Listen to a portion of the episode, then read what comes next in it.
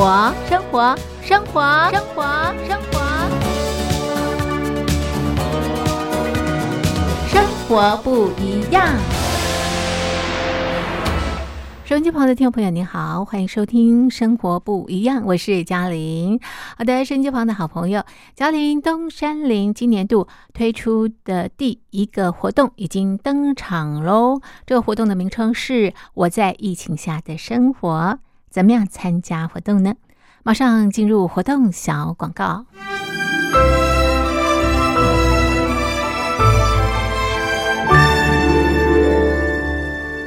我在疫情下的生活。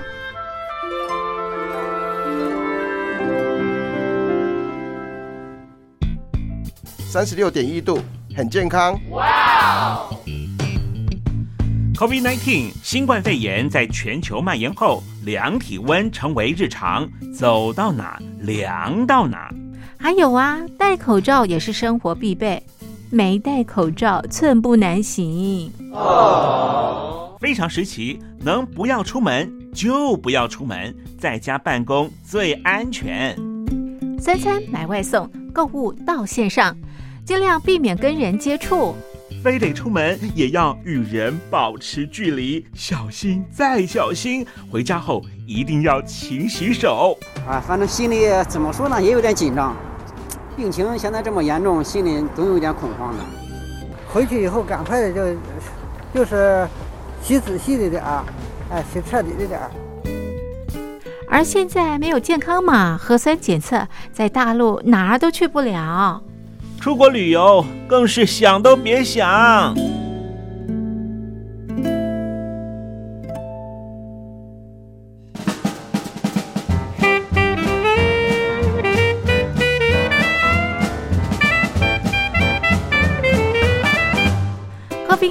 新冠肺炎发展至今，你我的社交方式、饮食习惯、娱乐形态、工作模式都产生变化。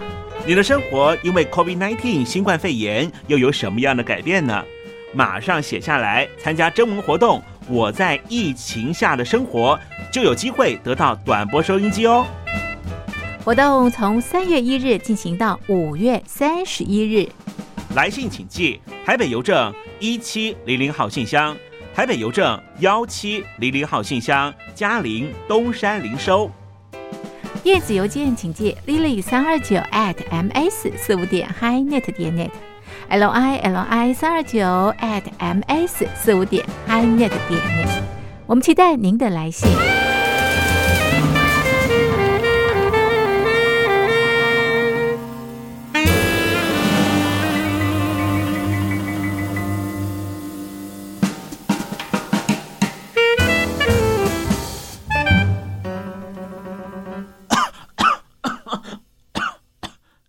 哎，别害怕，我我没有染病啊，我只是喉咙痒痒的。我在疫情下的生活，好，现在咳嗽呢，都很担心别人啊误会误会我们啊染疫了，对不对？好，所以呃，其实这也是生活的这个改变。好的，这是啊嘉陵东山林今年推出的第一个活动。我在疫情下的生活，我想 COVID-19 新冠疫情对我们的生活影响方方面面相当相当的大哦。收音机旁的听众朋友，感触一定非常非常的深刻。只要写下疫情对你生活的改变，寄给我们，就可以参加抽奖，就有机会拿到我们的短波收音机。活动进行到五月底，请大家告诉大家，赶快来参加活动。嘉陵东山林在台北等候听众朋友的来信喽。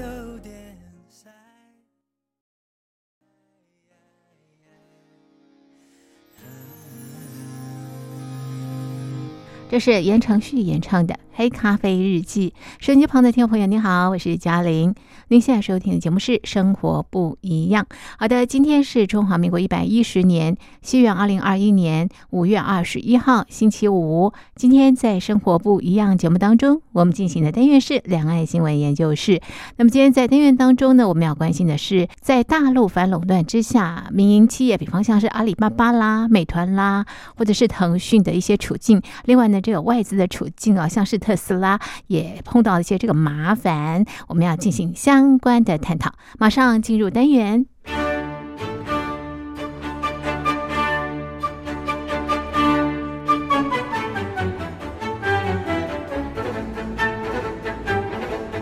两岸新闻研究室。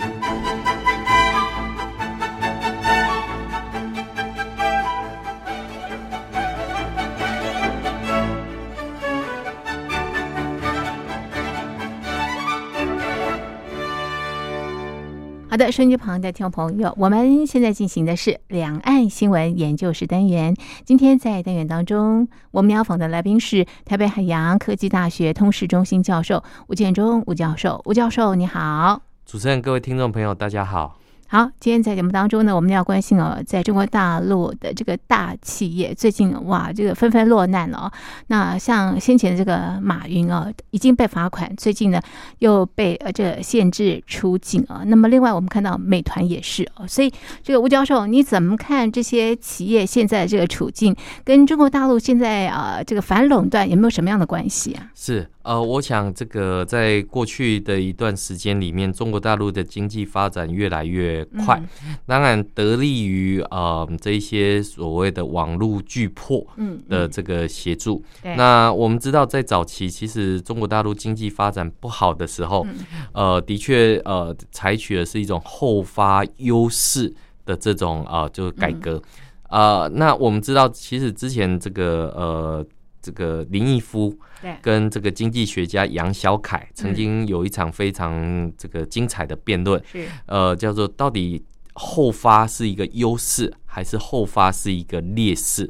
那这个林毅夫认为后发是个优势，但是杨小凯这个经济学家认为这后发是个劣势。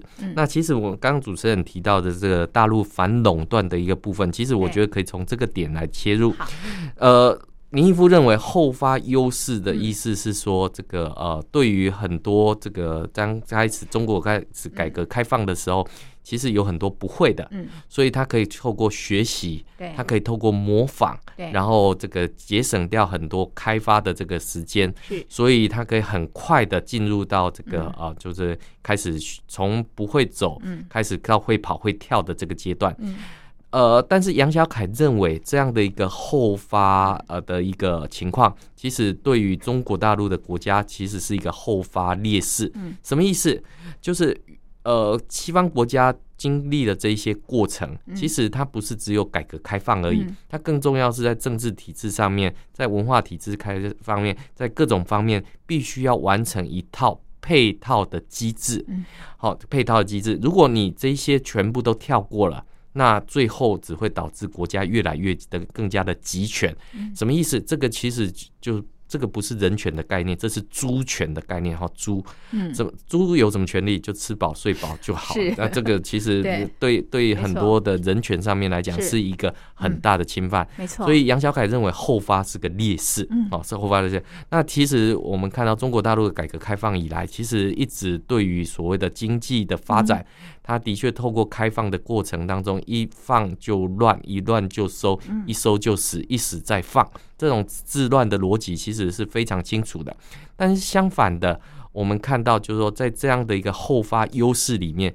的确他跳过了很多西方社会的这种啊，这个不必要的这种啊过程。比如说，我们看到中国大陆人手一只手机。他就没有进入到家用电话的那个过程，跳跃式的发展。跳跃式的发展。那当然，我们看到这个跳跃式的发展取决于这个国家的垄断。为什么你这个企业可以有这样的一个特权？来进入到这样的一个呃，就是领域，比如说我们看到在大陆的电信产业，只有中国移动跟中国联通，嗯，那其他外国的公司能不能进入到中国大陆的市场？不行。那我们看到过去里面，比如说像 Google 啊，这个要进入到中国大陆的市场。后来被迫离开中国大陆，从谷歌变成谷后、谷和这个谷妈等等，那很多的这种模仿就出来了。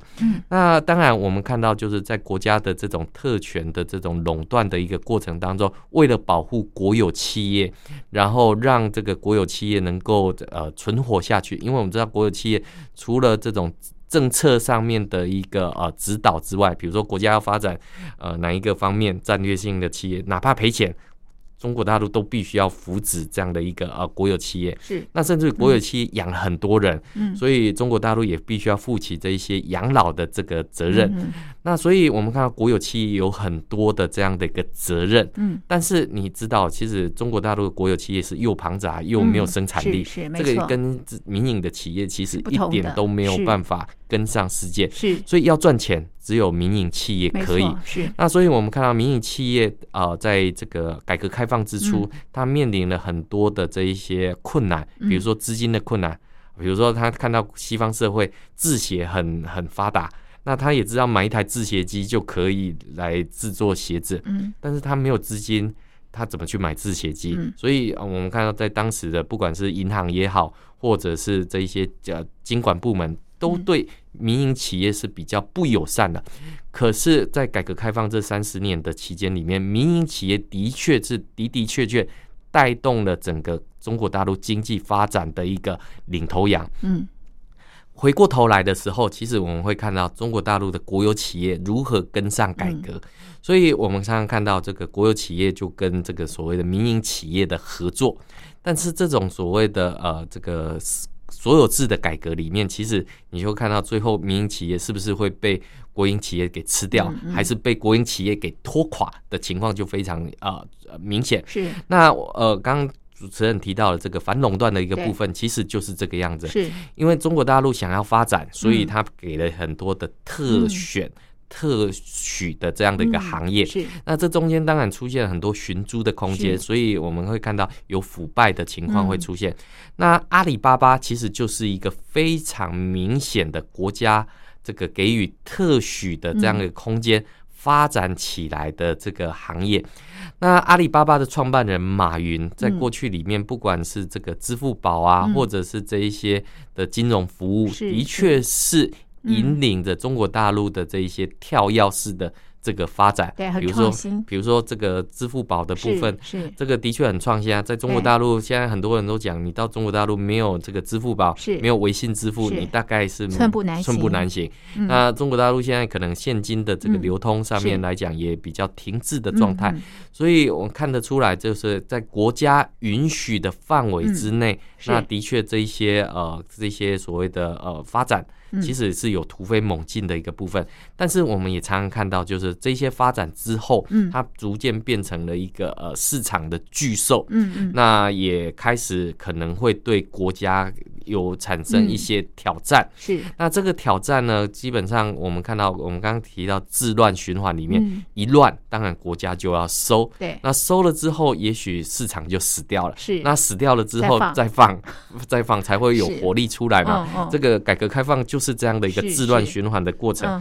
那我们看到，呃，这个阿里巴巴长成了之后，这个已经变成等于说中国大陆老百姓很多日常生活或者是嗯呃这些呃金融管理等等的不可或缺的一个工具。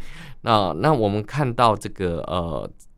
阿里巴巴的这一家公司，它旗下有非常多的这一些公司。对那我们看到，在四月十号的时候，中国市场监管总局嗯指控电子巨商阿里巴巴违反反垄断法，嗯然后令外界最惊讶的是，对其罚款一百八十二点二八亿人民币，这个金额大概是历年来最高。嗯那我们看到这个呃，那阿里巴巴到底犯了什么错呢？嗯这个大概有两种讲法。第用官方的讲法来说，这个阿里巴巴滥用自己的网络销售平台嗯的支配地位，禁止跟限制平台内的商家到其他平台来开店，限制市场竞争，侵害平台内商家的合法权益，跟损害这个消费者的利益。嗯。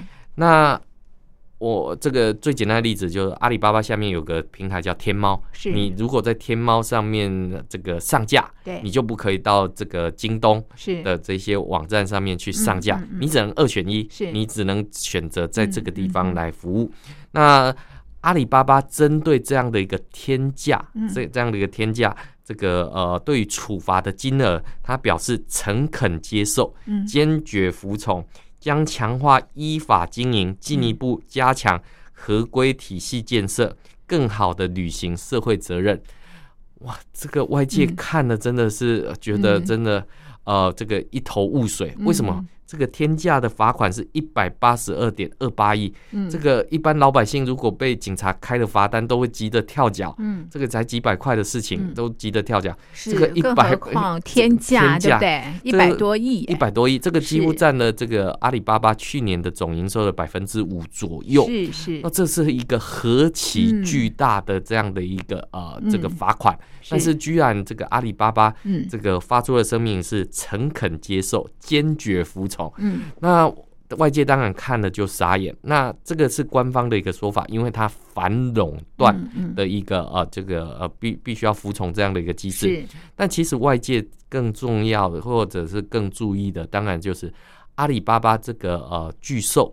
到底是怎么养成？这是我们刚刚前面提到的一个部分。对，第二个部分是中共怎么去管理这样的巨兽。嗯，好，所以那第三个。就是如果马云服从中共的领导的话，是不是就不会产生这样子的问题？那所以当然大家就要呃这个观察，就是是不是因为中美贸易战、中美科技战之后，这个中共政府没钱了，这个下了水饺造了这么多舰艇之后没钱了，只好向民间来进行这个。呃，收税纳款的这个摊派的这样的一个任务，所以你会看到，就是除了这个阿里巴巴之外，还有美团也也出事。嗯哼，那其实我们会知道，呃，这个在在这个去年的这个。这个十月二十四号的时候，其实马云就已经得罪了这个呃这个中共的领导人。是。那其实我们会看到他怎么得罪？他怎么得罪？其实我们会看到，就是说在中共的体系之下。看来只有拥护党中央比较没有事，不能妄议，不能不能妄议中央，那更不能低级红跟高级黑的一个情况。嗯，那我们看到在去年十月二十四号的时候，阿里巴巴的创始人这个马云出席一项金融的会议的时候表示，嗯，中国没有系统性的金融风险，嗯，是因为中国的金融基本上没有系统，他认为必须要改掉。这个金融的当铺思维，好的创新不怕监管，就怕用昨天的方式去做监管。嗯，简单讲，我们看到这个阿里巴巴，爱之深则之切啊，这个不是爱之深则之切，这是这个发财，这个 这个这个被自己这个呃冲昏了头。是啊，这个为什么这么讲？这个呃，我们看到在过去里面，阿里巴巴不管是这个。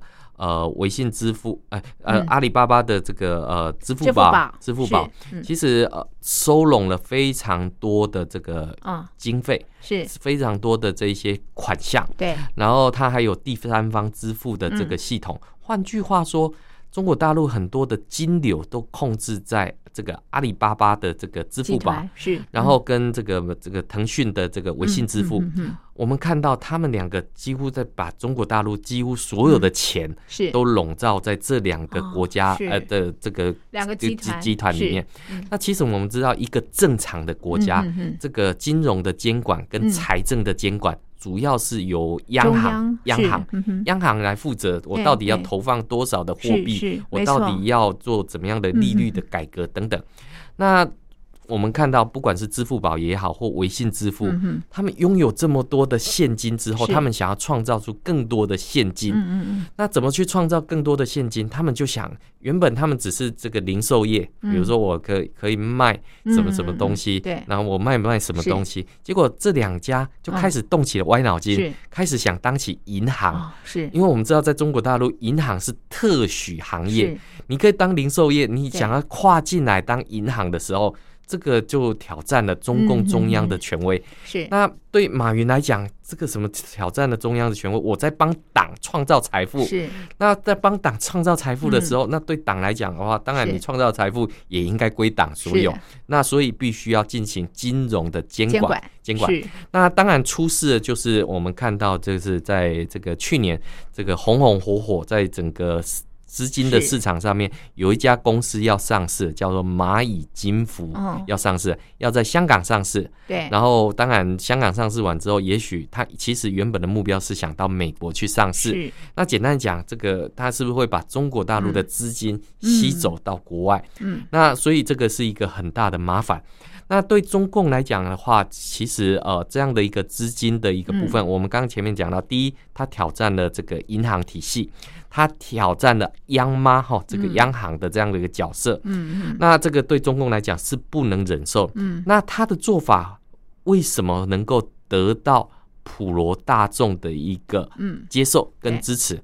因为他的银行贷的部分哈，嗯它的这个贷款的部分，我们知道我们过去里面，比如说到银行嗯去这个呃这个当铺，这个呃要去借钱，怎么借？有两种，第一种我有房子就抵押房子，呃银行就给我钱；如果我没有房子，那你给我信用，银行给我钱。嗯我去当铺车我没有我没有车子，车子就给给我钱，那给给我信用，他嗯借我钱。是所以马云批评中共的这种银行体系，基本上就是一个当铺思维，就是你要有多少的抵押品。那对中共来讲，开玩笑，你借钱不需要任何的凭据，嗯你就可以来借钱的话，那这样会不会造成金融的系统性风险？没错，那的确，他们都看到了这样的一个问题，嗯但是解解决的方法嗯不一样。是中共是透过央行的这种管制的措施里面，这个不能产生金融性的系统风险。嗯你不可以借东西、借款都是打白条，你必须要用有一个担保品的一个部分。是。那对于马云的蚂蚁支付，它最大的优势就是你跟他借钱不需要嗯。任何的这个呃这个打白条的过程，你你想借就可以在线上，他帮你媒介嗯这样的一个呃嗯。过程，然后再由这个马云的这个呃蚂蚁金服可以来这个呃嗯。等于说抽抽取中间的手续费，但是它手续费比银行还还要低。还要低。简单讲，你抢劫了银行的利润，是，所以这个中央当然要出手了。是。那最重要的是，他又讲了一个大实话、大白话，等于这个挑战了这个中共的这种权威。是。所以你可以看到，就是说，呃，这有两个部分。刚刚前面提到，就是说，哎，中共说他反垄这个这个、嗯。这个一一个集团独大，是，所以必须要祭出反垄断。嗯嗯第二，我觉得这个在政治上面来讲的话，他讲了嗯。大白话，嗯，所以呃，我们看到呃，这个开始这个蚂蚁金服、阿里巴巴开始被国家给监管。嗯。这个监管其实我们会看到有两个部分，就是说，当然对中共来讲，金融的系统性风险不能出现。嗯哼。那马云把这样的问题点出来，嗯。但是到底有没有开对药方？嗯。因为我们知道，从一九九七年、二零零七年到现在二零二一年，一九九七年有发生过金融风暴，嗯。这个二零零七年发生过金融，基本上每十年嗯，这个这个在国际的金融市场上面会出现一场金融风暴，嗯而国际社会，就或我们研究者来讲的话，嗯。其实中国大陆迟早会出现金融风暴的一个部分，因为在地方政府的这种三角债嗯。是非常严重的一个部分。那这种三角债如果爆发出来的时候，中国大陆的经济可能就会大幅的退退后或萎缩的一个部分。嗯所以对中共来讲，这种金融危机不可以发生尤其。党的尤其党的一百年，在建党百年的这个时刻，更不允许嗯出现这种、是。这种系统性的金融风险。嗯。那过去我们知道，在一九九二年有这个朱镕基的金融改革，当时朱镕基讲了是。一口是要，呃，他要准备两口棺材，嗯。一口是要给挑战他的人，是。一口是留给他自己嗯，讲得非常霸气。嗯但是我们看到，其实对。这几年里面，中共透过印钞票的过程，是。那这个对于整个经济的这种所谓的呃危机，是他用这样方式去解他的隐性，但是危机依旧还存在，因为在中国大陆里面有这么多的热钱，没有办法去找地方投资的时候，嗯。这些热钱要回到哪里去，这就变成一个很大的一个问题。嗯。所以当阿里巴巴的马云嗯。提出来这样的一个呃，就是一个嗯，这个他的呃这个赚钱的方式的时候，其实我们看到这个有有专家就这样批评，就是阿里巴巴忘记他是谁，好、阿里巴巴的马云忘记他是谁，嗯没关系。党会提醒你是谁你从哪里来的一个情况，所以我们看到这个马云嗯自从这个去年讲了那一席话之后，是。他的这个呃出现就隐踪了。那他所创办的这个湖畔大学，对，也这个这个大家纷纷跟他这个断绝这个是划来清界限。划清界限，是。划绝这个来往的这个界限。是，所以我们会看到，就是说，在中共这个体制之下，是。中共给你这样的一个特权空间它是可以收回来的。是。那它可以收回来的时候，哦，我们看到包含像美团的这样的一个部分，美团其实呃，现在在中国大陆很多的朋友，也许这个肚子饿了的时候，那就叫美团，或者叫这个饿了吧，这个对有很多这种 A P P 的平台。那这些 A P P 的平台上面的确有出现了很多，比如说在这个美团上面卖淫的，好、嗯这个嗯都已经成为线上赌博的。哦当然中共是必须要出手来进行监管跟监理，对。但是更重要的，当然它对于这样的一个呃，就是所谓的市场独大。嗯嗯。呃，它必须要进行相关的监管，监管的目的嗯。当然有两个，第一个是税收的来源，第二个就是告诉你这个权利是国家给你的，你别忘记这个国家是可以给你，但也可以随时收回的一个部分。是所以你会看到，就是阿里巴巴跟马这个、呃这个团美团，甚至于腾讯最近也都出了一些状况。嗯其实呃，最近当然我们看到这些中国大陆的大型的这些嗯银行巨破，嗯或者是这种零售巨破，嗯都纷纷中箭落马的时候，其实外国的这一些呃这一些。呃，企业嗯在中国大陆，像最近特斯拉也引起了一场大麻烦。对，没错，这个不单单啊，大陆本土的这个企业出现这个呃问题，或者是呃这个惹了麻烦啊，这个外资企业也是。刚刚提到这个特斯拉，我们待会再来说明啊，到底这个特斯拉碰到什么样的状况。一首歌曲之后再回到节目当中。关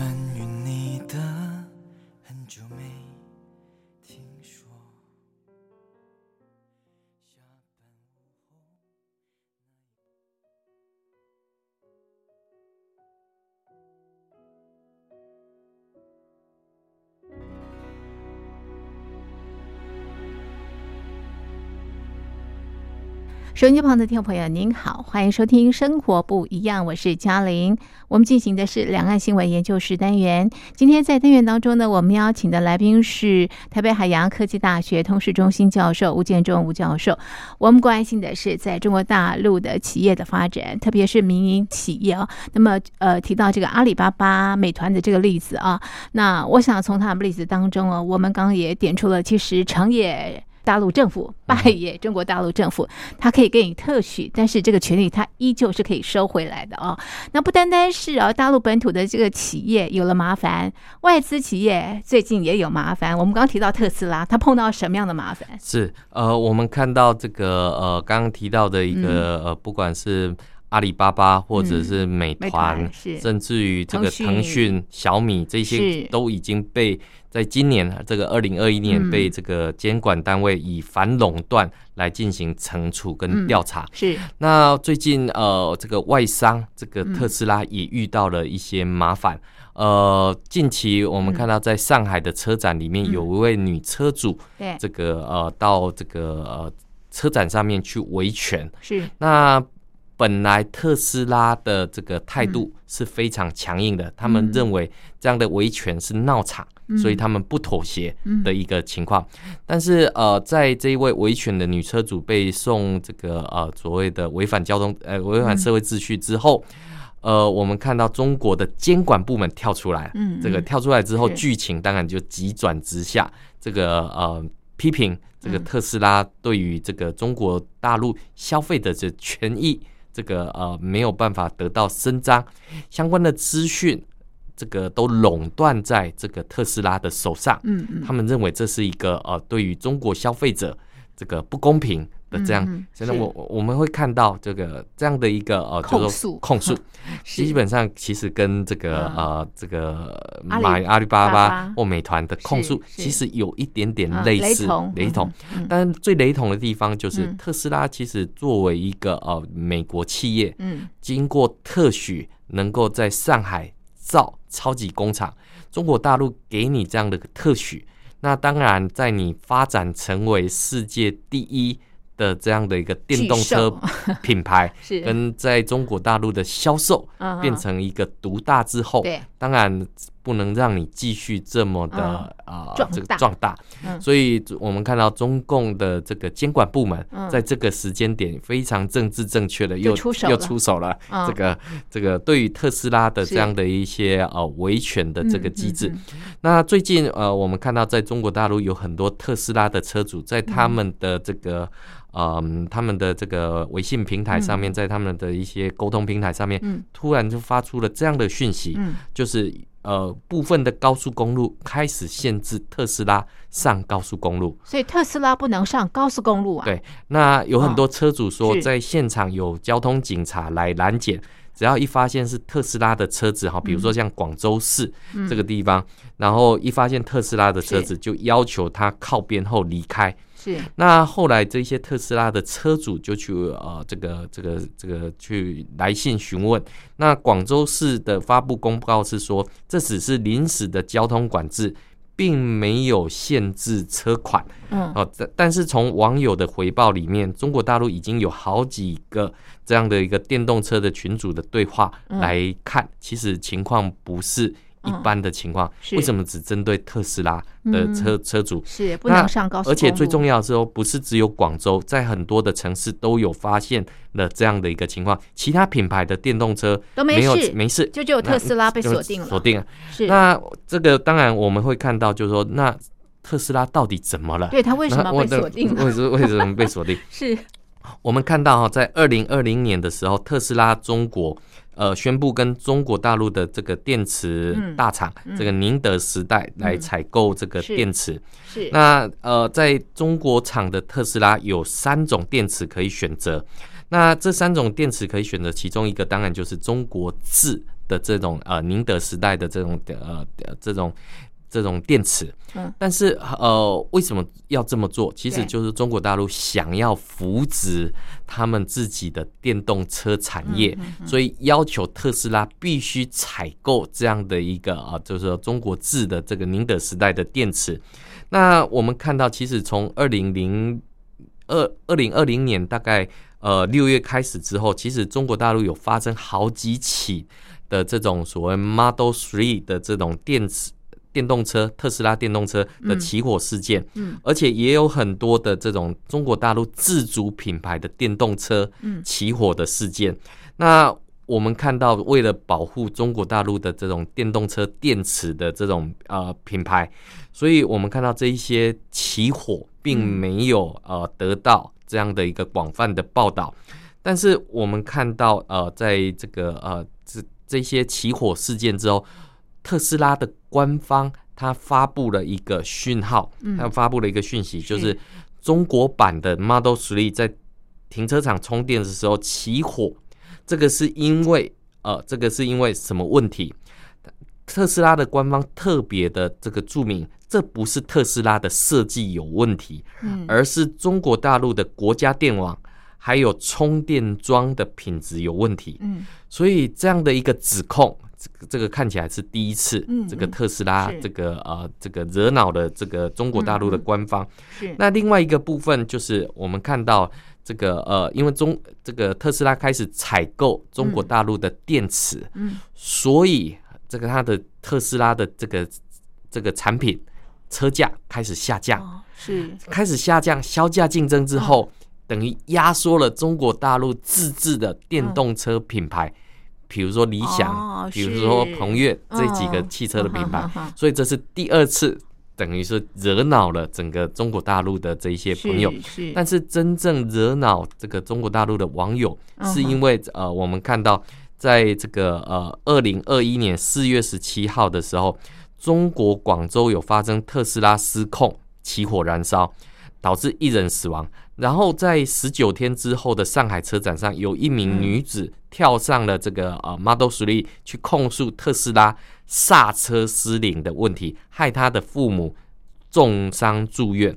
那这两个事件看起来好像跟这个呃这个车祸到底跟特斯拉是有什么关？交通事？件啊，嗯那他呃，对特斯拉来讲的话，这个不是他自己的设计是有问题，是驾驶人有问题。嗯嗯嗯那但是呃，我们看到这个维权女子，她当然就嗯希望知道这个当时电动车的这一些数据，嗯但但这个比如说车这个呃行驶之间它的这个电子配备嗯到底是怎么样？有没有失灵的情况？是有没有这一些？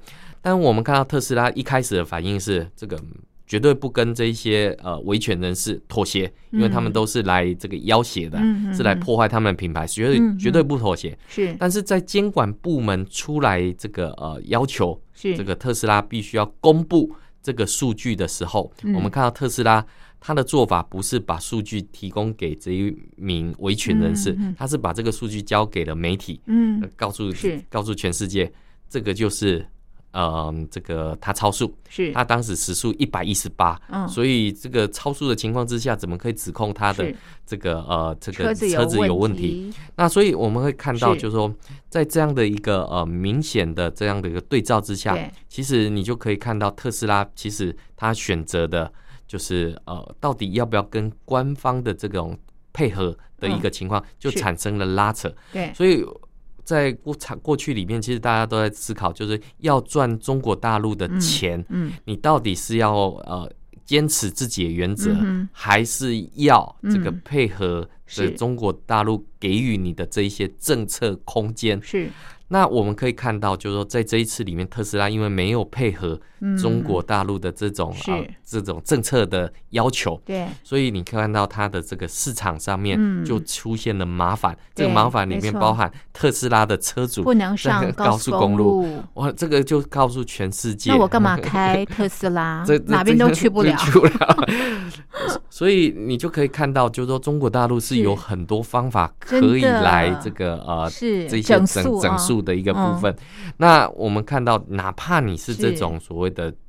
这种巨兽啊，比如说像阿里巴巴、像对腾讯啊、像小米啊，是。这种都是这种很大型的公司，但是该监管的时候就监管。是是，那我们看到特斯拉作为这个美国企业，但是在中美贸易战之间，其实嗯。它选择是靠向中国大陆这边。可是，在中国大陆，如果你不配合监管的话，嗯哪怕是这种国家特许的这些行业，还是会被呃嗯。相关的部门嗯。给整肃。嗯。那所以到底是要这跪下来，嗯还是不跪之间，这个其实就是一个很大型的一个学问。那我们知道，在这个过去几年里面，这种习近平上台之后，他要求民营企业必须要组建党组，也就是我们看到在过去里面，比如说学校有党组，嗯嗯，然后嗯这个企这个国营企业有党组，但民营企业这个党组的建设，其实一直都没有跟上，好都没有跟上，所以习近平一直要求这些民营企业必须要建组建党组。那组建党组的时候，才能听党的话，跟着党走，你才不会自自己嗯这这个找找麻烦的一个部分。嗯所以你可以看到，不管是你是外资也好，这个中资也好其实都是面临到国家监管的一个部分。嗯那国家监管到底有没有道理？国家监管是为了老百姓的权益，嗯。还是说因为他不听话，所以就遭受到这个惩罚？比如说像马云，他可能讲了一句大白话：中国大陆的金融没有监管。嗯。那我们看到这个特斯拉也讲讲出了大白话，这个中国大陆电网的供电是有问题的，是所以才是。导致电池起火，所以他遭受到监管。是。那这个这个其实对于嗯这种国家的进步嗯。上面来讲，我们看到这个杨小凯讲到的这个后发劣势，其实就是对这个原因。是，因为其实在一个正常的国家里面，如果说这个呃国家出现问题的时候，嗯。是必须要有一个呃就是自我。疗愈的这样的一个可能，嗯比如说在民主国家里面，行政、立法、司法是互相监督的，没错，但是在中国共产党的体制之内，对。这个呃政策的制定、政策的执行、政政策的监管，全部都是是共产党。嗯那这三者之间，左手怎么可能去监督右手的一个情况所以市场失灵，国家这一只手又逐步放大的情况之下，这种后发劣势的情况就会出现。是是，那这个其实也是外国人到中国大陆去投资的时候最担心的。在过去里面，是。中美在贸易战里面，美国指控中国大陆要求外国企业必须要留下它的智慧财产权，留下它的 know how。其实我们看到现在中国大陆对于特斯拉也是一样，嗯要求他交出他的监管数据，要求他的这一些呃背后的城市等等，这个不就是也是嗯过去里面美国指控这个呃这个中国大陆的这一些不法的这一些情况？那特斯拉过去里面是不相信这个嗯呃中国大陆会这样子对待它。那我们现在看到这个呃这个特斯拉特不信了，真的不得不信。我想特斯拉的事件是一个起源，所以以我们大概也归纳两种的呃这种嗯结论。第一种就是，如果你要赚中国的钱的话，中共的钱，中国老百姓的钱，你可能必须要成立一个叫比如说特斯拉中国的这样的一个公司。嗯。那如果在美国的话，你可能是成立特斯拉美美国，所以这两家公司是不同的公司，所以在中国大陆赚中国大陆的是。钱，你必须要符合中国大陆的监管。是。那在美国的话，符合美国的这个呃制度，但是我们会觉得，就是在全球化的时代里面，全世界哪有两套制度？那照理来讲，所所有的这些监管或者是嗯。应该有一个普世的价值嗯才对。嗯嗯是那所以我们会看到，就是说，也提醒大家，就是说，中国大陆近期因为中美贸易战之后可能经济开发不是那么理想开始这割韭菜的一个情况，所以可能大家还是要留心。不过，我们从今天的这个讨论呢、可以得出一个结论，就是在中国大陆做生意啊，这个政治凌驾于一切啊。好，这是就这个阿里巴巴啦、美团啦，还有这个特斯拉啊，最近遇到这个麻烦的这个新闻事件进行的剖析。我们的讨论就进行到这里，非常谢谢听众朋友您的收听，也谢谢吴教授您的分析，谢谢您，谢谢。每